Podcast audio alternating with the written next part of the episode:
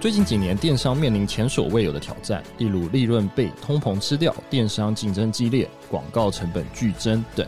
该如何应应大环境变化，是所有行销人员最大的考验。你想要让产品热销，带动店铺销量吗？不管是定价、行销策略等等，都必须做足功课。电商原是这样，要推荐大家超实用课程 BTB 电商结构学，让你学完直接应用于工作职场。这堂 BTB 电商结构学是用知名的电商教育社群烧麦研究所的首席顾问邱玉婷主讲。那和其他课程最大的差别是，邱玉婷顾问汇集了多年电商营运的实战心得，从完整的产品生命周期去设计各个阶段的销售策略。整个课程搭配十四张实作报表，可以直接应用于职场，更是许多电商品牌主见证推荐的成功心法哦。学完就可以直接帮公司健检了。BTB 电商结构学不只是一门行销课程，更是掌握商品热卖的营运工具哦。十四小时的线上影音课程及访谈内容，一定让你们学会完整解析电商经营的布局规划及商品定价、涨价，还有商品组合策略。把握募资期间六折购课优惠，详情可至 PPA Pressplay 搜寻 BTB 电商结构学课程专属折扣码，请见下方资讯栏哦。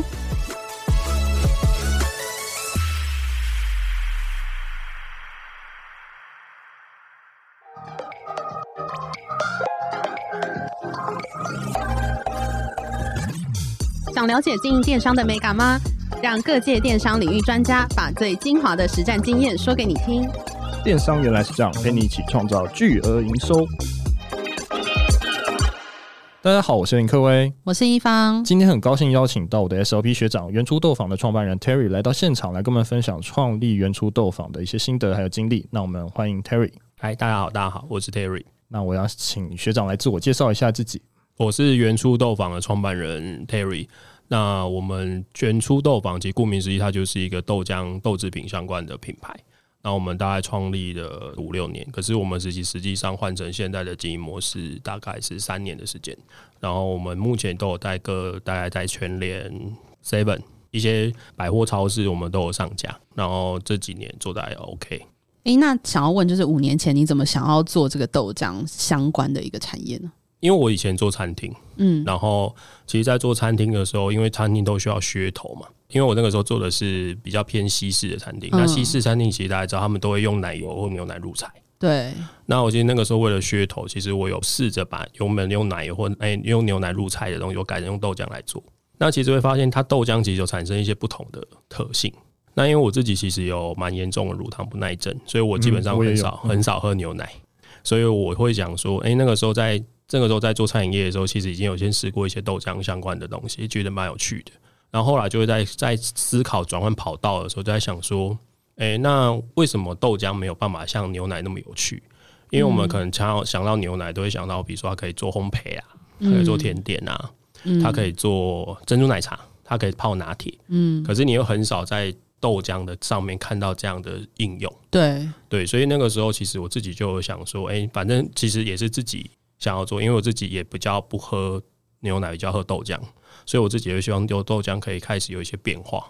在那个契机点上，再加上那个时候我有读到几篇跟植物奶相关的趋势报道，对，那其实就会看到说，诶、欸，豆浆其实是最大宗的植物奶。嗯，那所以其实如果我们当时想说，诶、欸，我们做豆浆，好像会觉得好像有点单调，可是如果你把它转换成一个植物奶的概念的时候，它其实就变得比较有趣。所以其实我都会跟我其实都会跟我的伙伴讲说，其实我们不是卖豆浆了，其实我们是在做一个植物奶的概念。嗯，只是说因为豆浆在大家的心中实在太印象很深刻，就是太根深、哦、那样太根深蒂固了，所以我们其实也不会一直讲什么植物奶、植物奶、植物奶，我们还是会希望把豆浆的这一块本业做好。哎、欸，那你们一开始就是直接做这种豆浆的相关的延伸吗？还是你们一开始是做其他事情？呃，其实一开始我们是把它做成饮料店，就是如果大家听众或者是主持人这边有有兴趣的话，其实可以查我们原初豆坊。嗯、其实你查我们原初豆坊，看之前的贴文或者之前的一些就是网络报道或者是网友分享，会发现我们以前是饮料店。有，我们也有看到。对，我们饮料，因为我们一开始开餐厅，对，所以其实实体店这一块其实是我们比较擅长的。东西，所以我们其实一开始是把元素豆坊做成饮料店。那我们那个饮料店其实里面没有任何的牛奶，里面所有的饮料都是由豆浆做成的，比如说珍珠奶茶什么的，都其实都是用大家都是用豆浆做成的。那其实我们一开始展店还就是我们一开始就拓了两家店，然后其实一开始成绩还不错。后来是有遇到什么样的事情？欸，后来其实一些因为。呃，我们当时其实，在做这个东西的时候，其实会发现，当时市面上的豆浆比较没有办法满足我的需求。对，因为一般市售豆浆，如果就是如果你试一试试试看，就是你把它加在茶里面，你会发现它的口感是比较稀的。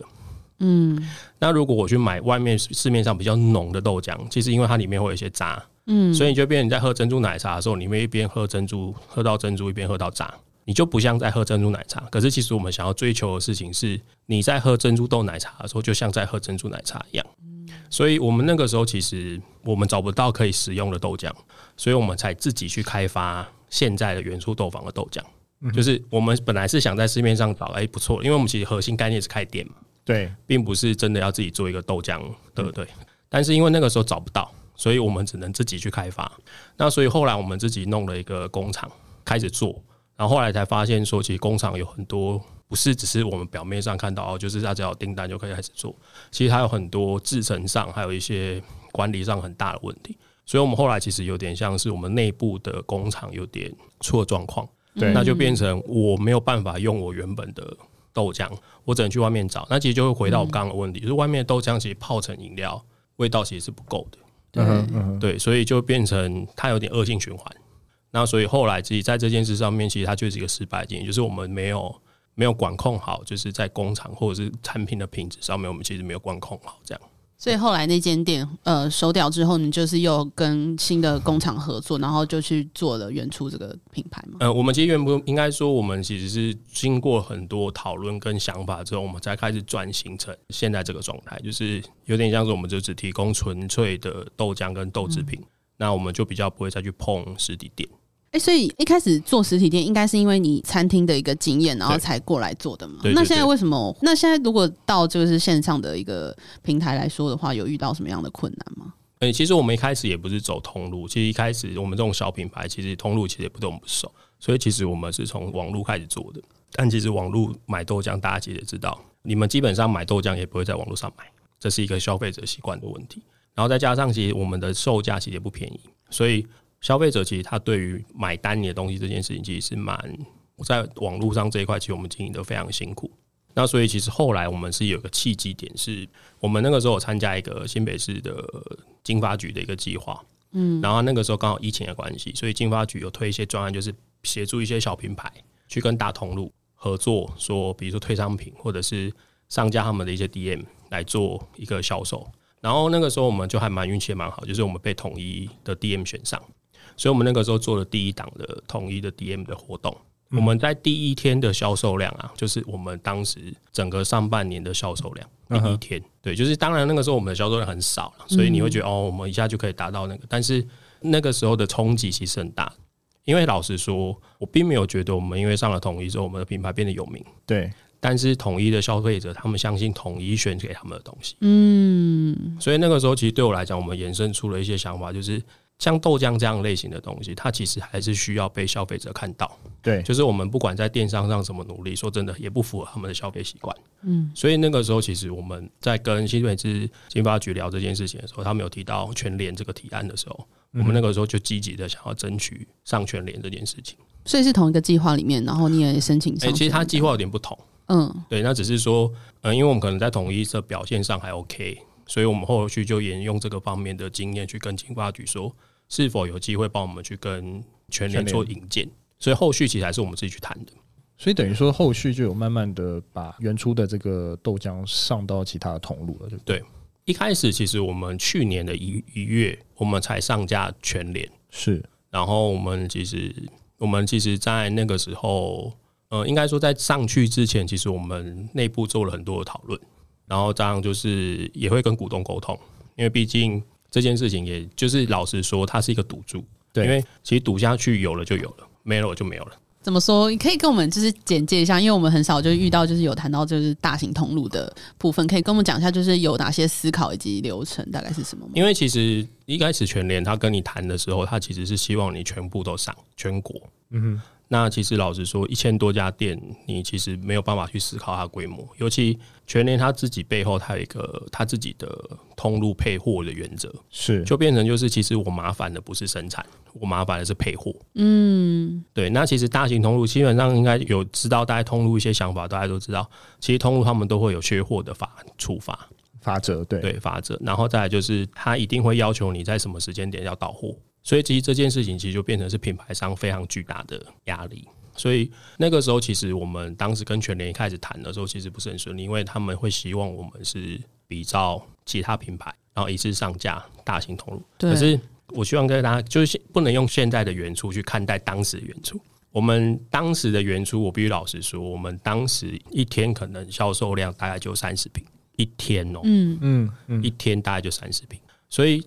以现在当然规模已经不可能这样，可是当时一天三，所以我们没有办法去想象它会变成什么样。嗯，对对，那是一个完全你未知的新的世界，完完全未知的一件事情。然后再加上每个有上，因为会去问一些前辈嘛，因为还是会有一些前辈他会上架全联上架大通路，他们都说上去全联就是赔钱。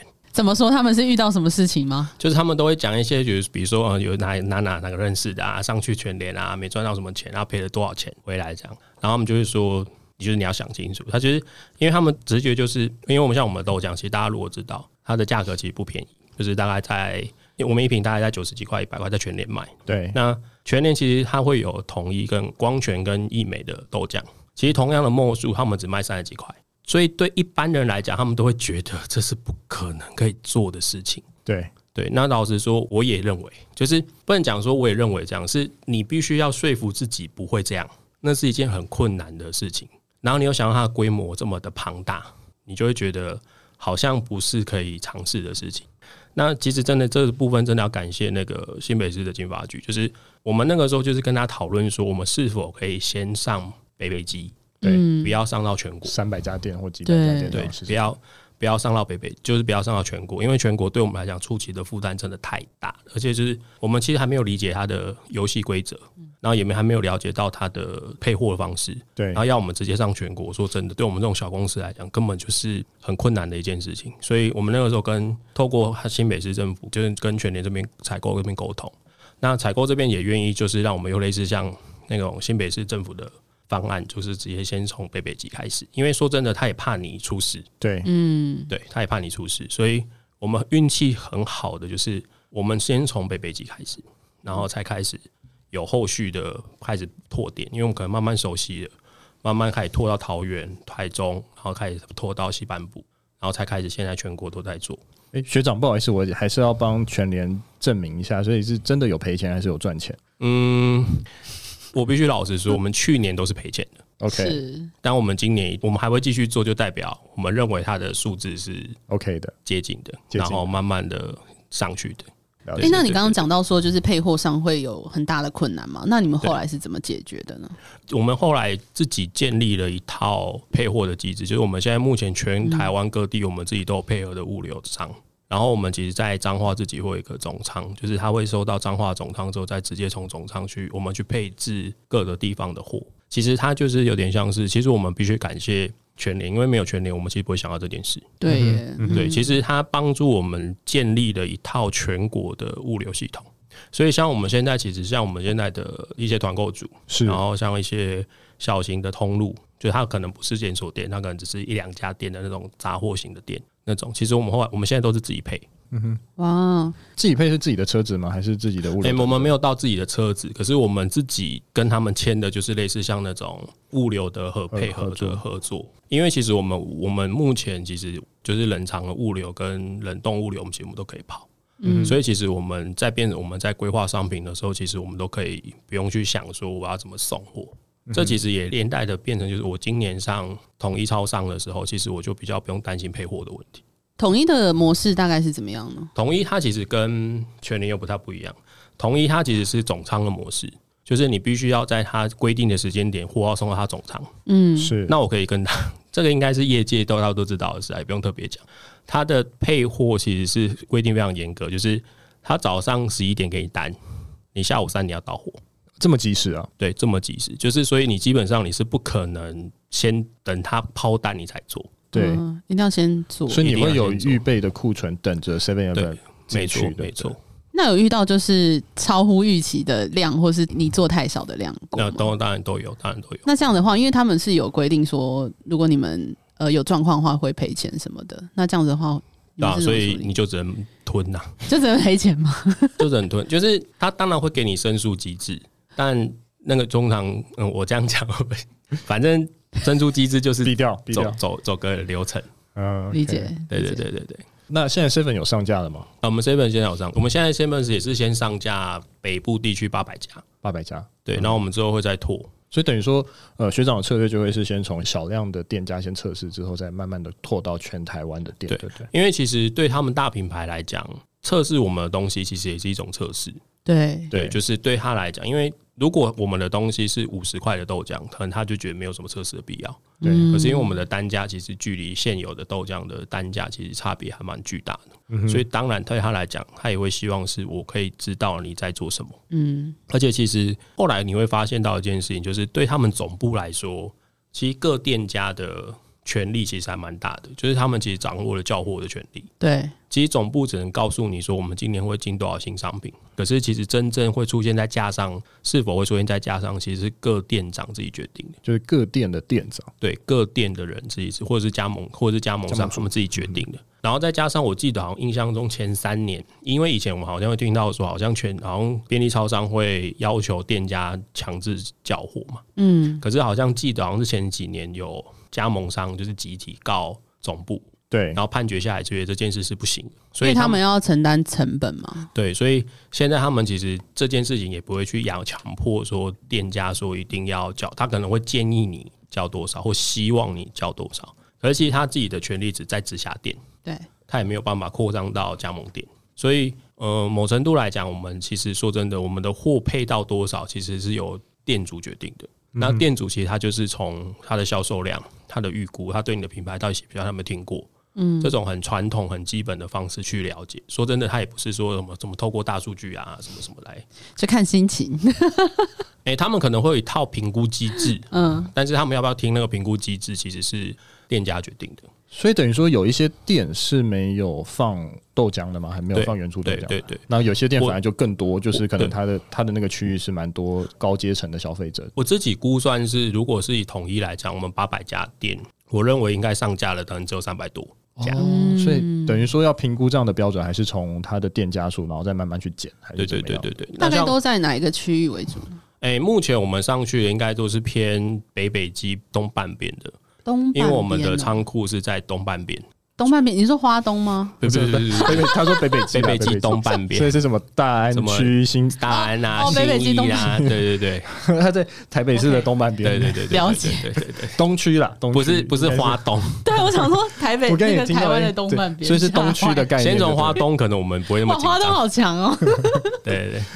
好、哦，所以等于说，我们如果说真的要去上通路，应该还是要去看一下它预计它的量，所以最终的决定权应该还是它的下采购对过程中才知道。其实这真的很难预去判断，你真的只能靠经验的累积跟学费。对、嗯，因为像我们全年全台湾全年好像一千零七十家，我们其实大概目前只有上架大概五百八十家，这也是北北基为主吗？其实我们基本上是以六都为主。嗯嗯嗯，对，都会区其实说真的还是会比较有消费力。嗯。哎、欸，那我想问一下学长，就是在全联的开卖前，因为之前营售都是在官网嘛，那实体通路跟现在的官网的占比大概是多少？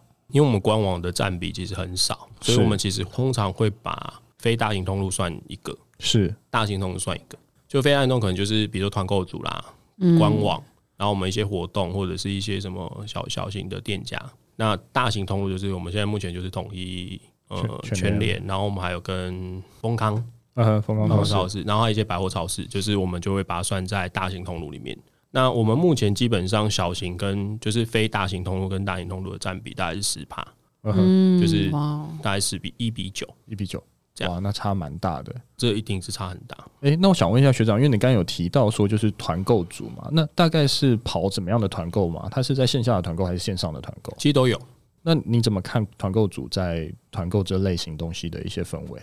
我觉得团购组大部分比较能够提供的是短时间的效益，像我们现在合作到目前为止，我们曾经有过在很很好的时候，曾经有过三十三十个三四十个团购组，对。可是其实到现在还有办法持续有在处理的大概就五到十个。嗯哼，对，就是他可能他跟你团一波，后续就不一定会有持续这样的量。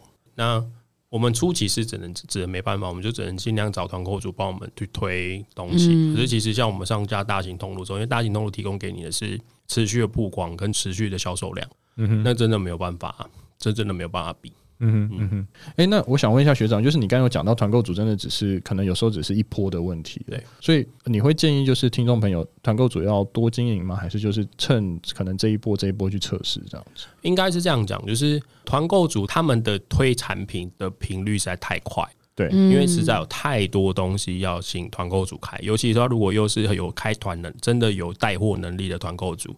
基本上你跟他排好这个档期，你下次要排到他这个档期，可能是一年后。嗯哼，对，所以某程度来讲，我们只能把团购组这种东西当成是，就是早期我们把团购当命脉。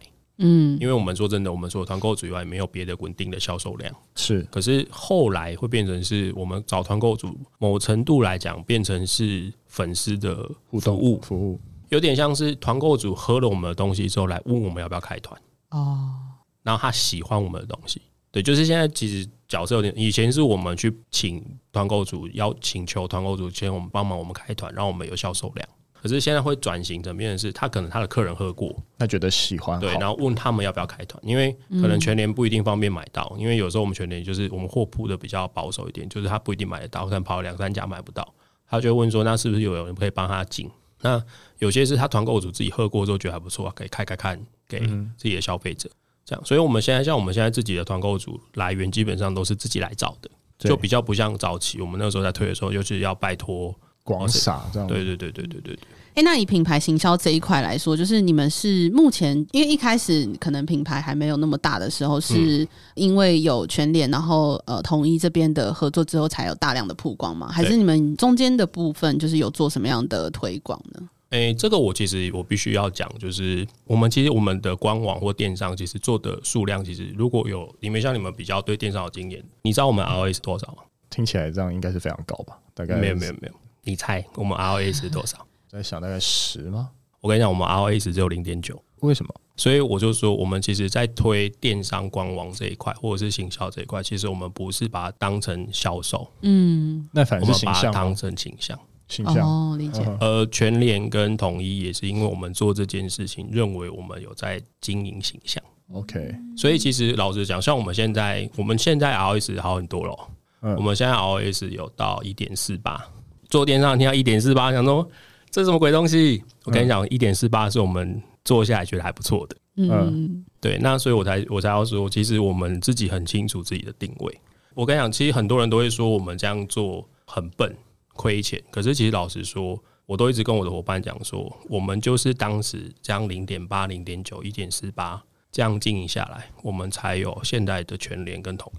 所以等于说，学长，我我想要问一下，就是等于品牌它要去经营，它应该也是要把形象先经营好，才有可能会被大同路青睐嘛？对，对对。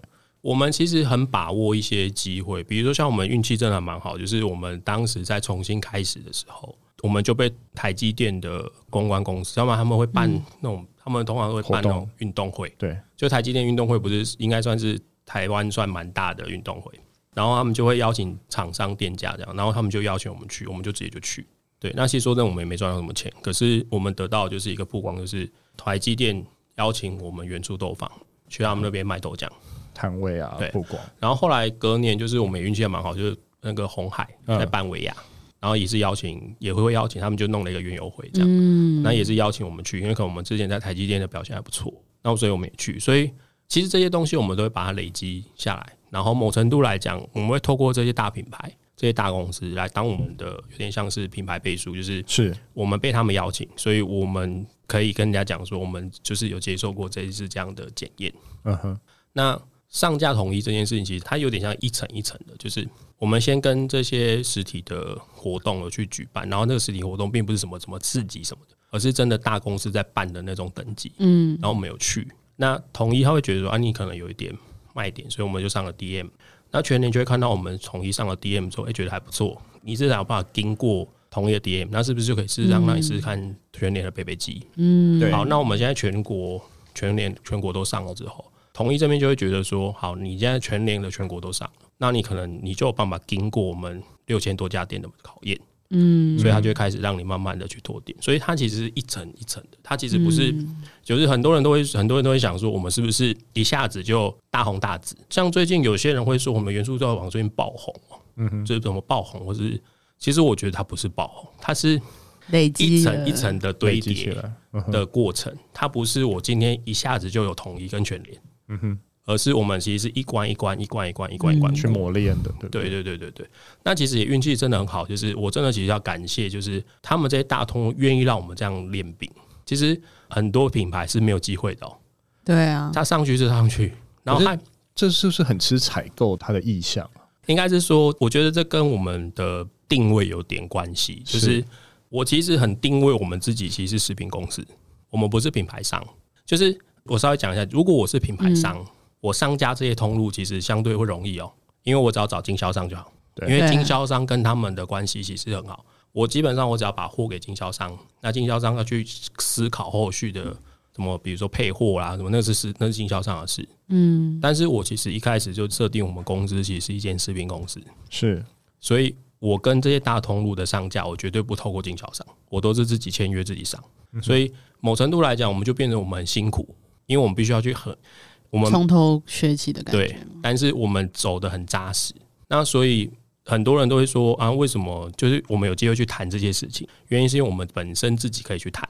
可是像其他品牌，他就是为了想要上架这件事，他就找经销商。对，那经销商其实说真的，某程度来讲，你只是他其中的一项商品，他不会花那么多时间去经销你的东西。对，所以某程度来讲，它就是一个差别。所以我是真的觉得我们运气还蛮好，就是我们站住我们的定位之外，我们还有机会跟这些大通路往来。对，因为其实我相信很多品牌也想要这样，但是他做不到，他只能找经销商。对，哎，那学长，我想问一下，因为刚刚好像有提到说，呃，原初豆坊的豆浆可能有在做一些验证，或是有过一些可能我们所谓的法规等等的，可以跟我们讲一下说这一块怎么样运作，或是有过哪一些法规吗？哎、欸，其实基本上大通路要求都差不多。嗯哼，那通常是会要你做工厂的认证嘛？对，就是那些 SOS、HACCP，这样他们会访厂，然后再就是他们会做一些，像我们豆浆可能就是黄曲毒素那些都一定要验，八氮阳素啦，然后什么，反正就是一些什么真菌素那些其实都要验。嗯、对，那其实像我们自己主动还做了一件事情，就是这个部分可以稍微讲一下，就是我们自己还去做了飞机改的测试。非基改测试其实是指说，你把豆浆做出来之后，再拿还原那个豆浆回去，看它是不是飞机改豆。因为其实大部分的飞机改证明，通常都就是你如果看很多市面上的说自己是飞机改的豆浆，他们其实都会附飞机改的证明。可是其他是飞机改豆的进口证明。哦，不一定会拿来用，呃，这样吗？他们应该会拿来用，但我不能这样讲。就是他他们会就是飞机改豆进口的证明，对，但是不代表你用的是这些。对，所以所以最简单的方式就是你生产后去回去验飞机改证明，没错，这样这就是产品的验证，不是所谓的原物料的验证。对，我们就会做这件事情。那我们应该是目前品牌有在讲飞机改豆的品牌里面，我们是唯一拿得出这个证明的。了解。那我想问一下，就是原初豆坊同类型的商品，像是义美光泉等这些大品牌竞争，那当时为什么产品定价会选择定比较高？其实我觉得一个好的豆浆，它做出来的成本不会输给牛奶。我我只能讲说，当然我不是在讲义美光学他们的豆浆有问题，我觉得不是，是因为像他们这种大厂，他们其实同样的豆制品，他们其实有很多地方可以去。就像我比如说我讲国内某个豆腐的大厂，它就有做豆腐，那它有卖豆浆。那其实豆浆是它生产豆腐的过程当中产生的副产品。嗯。对，所以他可以把豆浆卖得很便宜，因为他主要卖豆腐嘛。它有很多个用途，它有很多个用途。可是像我们我们元初豆坊应该算是比较唯一一家，就是我们所有的精华都只留给豆浆。我们其实像如果你们有才有看到我们元初豆坊，其实会看到一件事情，就是我们只做一次浆。对，就是我们只做初浆。嗯，呃，我讲一下，就是什么叫二次浆、三次浆，就是有些工厂或者是有些品牌，它会榨完第一次浆之后，它会把原本的豆再回去炸第二次，次加水炸第二次。那有些可能过分一点，它会炸到三次、四次，然后它再把这些三二三次、三次跟一次这边还加在一起之后，别人还原，它其实是同一批豆。嗯哼，有些甚至会加红豆粉。嗯，对，有些人就是把黄豆直接磨粉，然后直接加来水，没有让它有一些黄豆的味道。理解。所以很多人会误解豆浆是很便宜的东西，可是其实如果你真的要把它当成像牛奶，或者是真的要做到很质感很好，品质很好，然后质地很好，其实它它的成本并不会输给牛奶。嗯嗯嗯嗯，对，还有后续的一些检验啊或什么的。哎、欸，那我想问一下学长，因为刚才你你有讲到，就是说豆浆有点像是植物奶的概念嘛？那因为近期植物奶比较兴起，那原初豆坊有为了这样带来什么样的优势吗？嗯，我觉得有，但是你说优势多不多？我自己是觉得前两年比较大的趋势是在燕麦奶上，对豆浆其实没有那么大的趋势。我反而会觉得今年开始豆浆其实反而比较会被注意到。就是可能燕麦奶风潮过了之后，大家还是会回到原本自己喜欢的或者自己习惯的东西上。对，像我们今年其实我们我们跟统一采购谈的，他因为他自己来跟我们谈嘛，是他就直接讲说豆浆是他们接下来发展的重点。了解。哦，有说原因吗？诶、欸，有些时候问的他也不会跟你讲实话。理解。对，可是他们不是自己就有豆浆吗？对啊，所以我才会说，其实这对我们来讲也是一个蛮大的。其实我跟你讲，统一这个案子很有趣。嗯，统一这个案子其实采购跟我们都在觉得这是一个很新的尝试，是，所以他其实也回去花了很多的时间去说服他的主管接受这件事情。是，因为就像你讲，他统一自己就有豆浆，嗯，然后你在统一豆浆的旁边摆一个元初豆坊的豆浆，然后就是你虽然没有明讲，但你会知道说他的诉求就是便宜。没有，他的诉求就是比我统一豆浆好才贵嘛？对对对对对对。对，那你觉得这件事情对他们来讲冲击一定是很大的？对，所以这件事真的很有趣。就是我们两边在沟通的时候，我们就在想说，你真的来找我们这样吗？这样确定吗？确定吗？嗯，这样。然后他们也回去说服主管说，主管就说你你这样要摆在哪里？你品相要摆哪里？隔三个摆好了。所以我就说，这其实是很有趣的一件事情。但他们也愿意尝试嘛，对不对？对，所以我自己真的觉得，像我自己，其实前阵子有人会问我说，就是那个同一把家乐福买下来嘛，是，然后大家就说哦，怎么大通路时代什么的，这样通路会越来越制霸什么？可是其实我反而觉得，是因为通路现在太过分众化，所以这些大品牌才需要一个一个去并。嗯，就是他已经没有办法单靠一个品牌、一个通路形态去吃到所有消费者。就是大家知道现在去知道说，我去统一买什么，我去全联买什么，我去 Costco 买什么，对，没错，对对，我反而没有办法，已经像以前哦，我有一间家乐福，我就全部都在那里买完。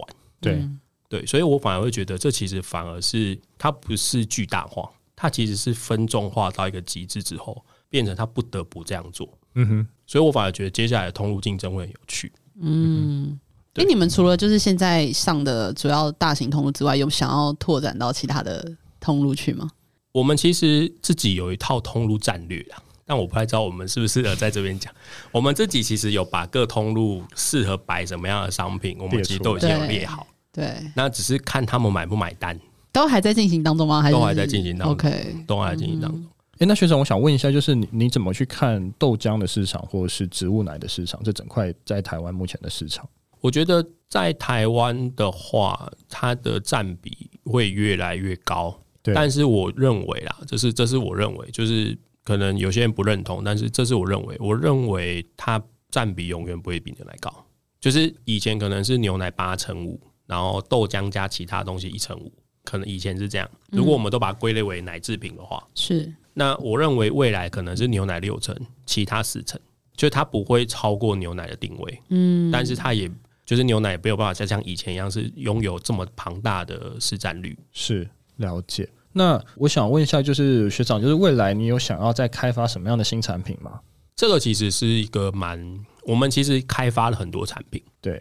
因为我们其实像我们今年用中秋节，我们有做中秋月饼，是用豆浆做的。我们其实都有在开发很多产品，然后像我们其实也做了冰棒，也做了冰淇淋。嗯，其实我们都有开发，可是我们不一定会推。推是什么意思？就是让它推上通路哦，因为就自己卖这样。对，因为我们会去评估我们的风险，因为你上去，你我跟上架很简单，可是上架之后的问题来，你要怎么生产？你要持续性的生产，你要做多少？消费者买不买单？那假如不买单，你这些退货怎么办？它其实是很多的考量点，它并不是说我们现在元初豆瓣感觉好好像 OK，我就可以到处做乱做，就也没办法。所以它其实很多时候是我们的抗风险能力。我们其实一直都有开发在上面，比如说像我们之后会可能有考虑退冰棒，嗯、那我们其实也有一直在做类似像豆浆烘焙，就是我们自己有做豆浆杯狗，可是其实我们也都还没有推。嗯嗯嗯。所以其实我们开发了很多东西，但是我们要看我们当时的时空背景或者是我们自己的能力能不能把它做到那样，才会考虑。哎、欸，所以学长，你会认为说上了通路就是最后一站吗？还是他可能还会有持续，就是可能不管是通路或是以后的电商等等，他还是会持续往前走？我我其实我们会蛮希望我们的公司不是一家豆浆公司，就是其实我刚刚一直有讲说，我们其实是认为我们是一家食品公司，是，所以我们其实会去尝试其他不同的产品，可是只是我们现在品牌是只有原初豆坊，但不代表我们未来品牌只会有原初豆坊。其实这个部分会分两个角度，一个是我们到底什么时候要开始扩张新品牌，就我们到底有没有能力，跟我们到底有没有一样的机缘。那至少我觉得有好处是，我接下来扩充的新品牌比较不会像原初豆坊一样，必须要走过前面那段跟通路来回的时间。我可能这个商品我觉得还不错，推了，然后其实通路就买单了，因为我们已经有关系。这当然是一个好事，他就是，可是问题就在于说，我们有办法，我们因为像元初棒其实，我相信主持人你们会知道说，他其实灌注了我们全部的心力。对，那我们对于新品牌是否有办法灌注这样的心力，那就是另外一回事。对，所以其实那个就是一个很大的一个评估点。这样，嗯、那另外一个部分，其实我老实说，我自己觉得它也不是终点，因为通路不是终点，原因是因为其他的品牌还没有回过头来打你啊。嗯，他现在其实说哪天来打你，你们知道？对，他其实说真的，他现在你可能还没有成长到他觉得你有威胁性。对，反正他卖他的，你没有影响到他的销量，他无所谓。但是他当他哪一天回过头来，想说怎么有个元初豆王在那里看得很碍眼，对，他就在你旁边做一个很类似的东西，然后便宜你五块钱。嗯嗯嗯，对，那你就啊死了。对，所以我就说这不会是重点，就是我们跟其他品牌还没有到。竞争的阶段的时候，你就会觉得哦，好像还 OK。可是当他们真的觉得你是个问题的时候，他就可能回过来打你。所以我就说，其实我们现在其实，在像我们今年发文啊，我都会讲说，我觉得原初今年才站上起跑线而已。对，对，我们不是说我们已经踏出去了，没有。我们今年这样的，其实就是这样前面累积这些这这么多事情，我认为原初现在只刚踩上起跑线而已，我们还没开始跑。对。对，然后人家已经在，应该在前面了。对，他只是看他要不要回头而已。对，对，对，对，对，所以我才会说，我们还是要一步一步一脚印。了解。好，那如果听众朋友对于就是元初豆方有兴趣的话，可以到哪边找到你们呢？诶，现在可以在全国的全联，然后中部还可以在丰康超市，然后还可以就是北部的话，在有一些 seven 应该可以找到我们。那如果说真的找不到，然后真的还是想要喝看看，我们其实官网都可以订。